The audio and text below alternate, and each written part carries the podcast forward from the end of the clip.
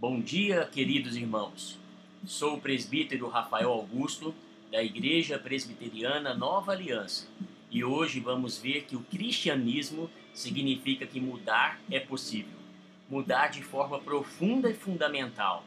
Efésios 4, 24 diz assim: E vos revistais do novo homem, criado segundo Deus, em justiça e retidão procedentes da verdade. No estudo anterior, vimos que a palavra de Deus é viva e eficaz. Vimos que ela nos mostra quem realmente somos, se somos espirituais ou naturais. Quando a palavra de Deus é absorvida pelo nosso coração e reconhecemos que carecemos do perdão e da salvação de Cristo, ela produz em nós o que chamamos de metanoia, que é a mudança de mente e atitudes. Chega de viver na impureza, chega de entupir seu coração com sujeira, chega de abastecer sua alma com os banquetes do pecado. Jesus tem vida santa, pura e limpa para você. O sangue de Jesus purifica você. Ele dá o lavar regenerador do Espírito Santo. O mundo oferece prazeres e as pessoas estão se empanturrando de drogas sexo ilícito e álcool, intoxicando a alma de impureza. Essas coisas geram vazio na alma, mas Jesus oferece vida verdadeira, abundante e eterna. Assim, é possível se tornar compassivo quando uma vez você foi rude e insensível. É possível deixar de ser dominado pela amargura e ira. É possível se tornar uma pessoa amorosa, não importa o que o seu passado tenha sido. Uma ilustração diz que certa vez, em uma praça, um homem gritava para todos, desafiando quem poderia provar que Deus existia. Ninguém ousava ir até lá, pois parecia impossível provar materialmente a existência de Deus.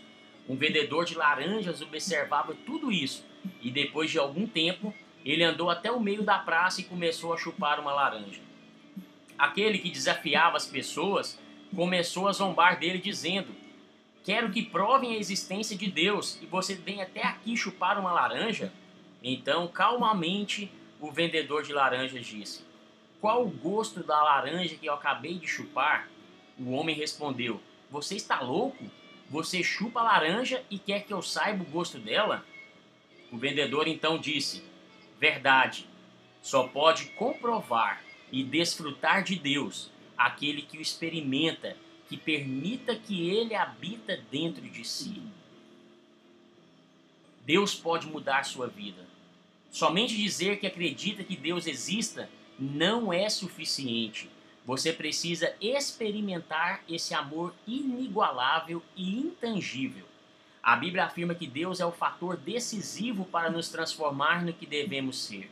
Com maravilhosa franqueza, a Bíblia diz: Longe de vós toda malícia e sejam compassivos. Isso está lá em Efésios 4, 31 e 32. A Bíblia não diz se vocês puderem, ou se seus pais foram gentis com vocês, ou ainda se vocês não foram terrivelmente injustiçados. Mas na verdade ela diz: sede compassivos. Isso é maravilhosamente libertador. Liberta-nos do fatalismo terrível que diz que a mudança é impossível para mim. Liberta-me das visões mecanicistas que fazem do meu passado o meu destino. E os mandamentos de Deus sempre são acompanhados com a verdade libertadora a ser crida, a qual muda a vida. Por exemplo, Deus adotou a nós como seus filhos. Nós temos um novo pai e uma nova família. Isso quebra as forças fatalistas da nossa família de origem a ninguém sobre a terra chameis vosso Pai, porque só um é vosso Pai, aquele que está nos céus. Lá em Mateus 23, 9. Deus nos ama como seus filhos. Somos filhos amados. Lá em Efésios 5, 1. O mandamento para imitarmos o amor de Deus não carece de fundamento. Ele é dado com poder. Sede, pois, imitadores de Deus, como filhos amados. Amar é o mandamento e ser amado é o poder. Deus nos perdoou em Cristo. Sede compassivos. perdoando-vos uns aos outros, como também Deus, em Cristo, vos perdoou. Efésios 4:32. O que Deus fez é o poder para a mudança. O mandamento para ser compassivo refere-se mais ao que Deus fez por você do que, aos, do que sua mãe fez com você. Esse tipo de mandamento indica que você pode mudar. Cristo o amou e se entregou por você. Andai em amor, como também Cristo nos amou. Efésios 5:2. O mandamento é acompanhado da verdade que muda a vida. Cristo amou você.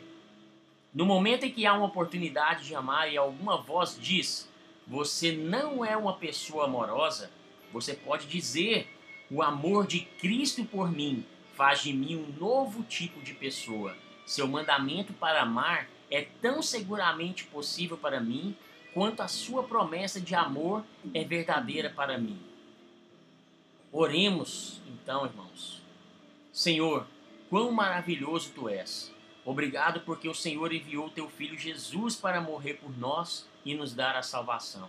Obrigado porque o teu Santo Espírito foi enviado para habitar e produzir em nós uma mudança verdadeira, regeneradora e libertadora de todas as coisas que nos prendiam ao pecado e a destruição de nossa alma. Que o Senhor nos permita viver cada dia mais o teu amor, a tua alegria e a tua paz. Que sejamos bênção na vida das pessoas. Perdoe os nossos pecados, em nome de Jesus. Amém. Amém, irmãos. Que vocês tenham um excelente dia, cheios de bênção do Senhor nas suas vidas. Que o Senhor vos abençoe. Fiquem em paz.